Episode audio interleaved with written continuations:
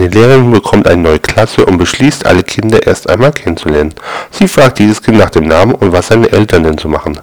Schließlich kommt sie in die letzte Reihe. Dort sitzt ein Junge mit großem Kopf und glasigen Augen. Na, wie heißt du? fragt sie. Günner. Ah ja, der Günther. Was macht denn dein Papa, Günther? Totgesoffen. Oh Gott, das ist ja furchtbar. Und deine Mutter, was macht die?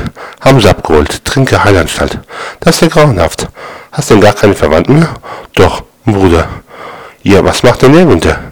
Ist Universität. Das ist ja toll. Was macht der denn da? Liegt im Spiritus. Hat zwei Köpfe.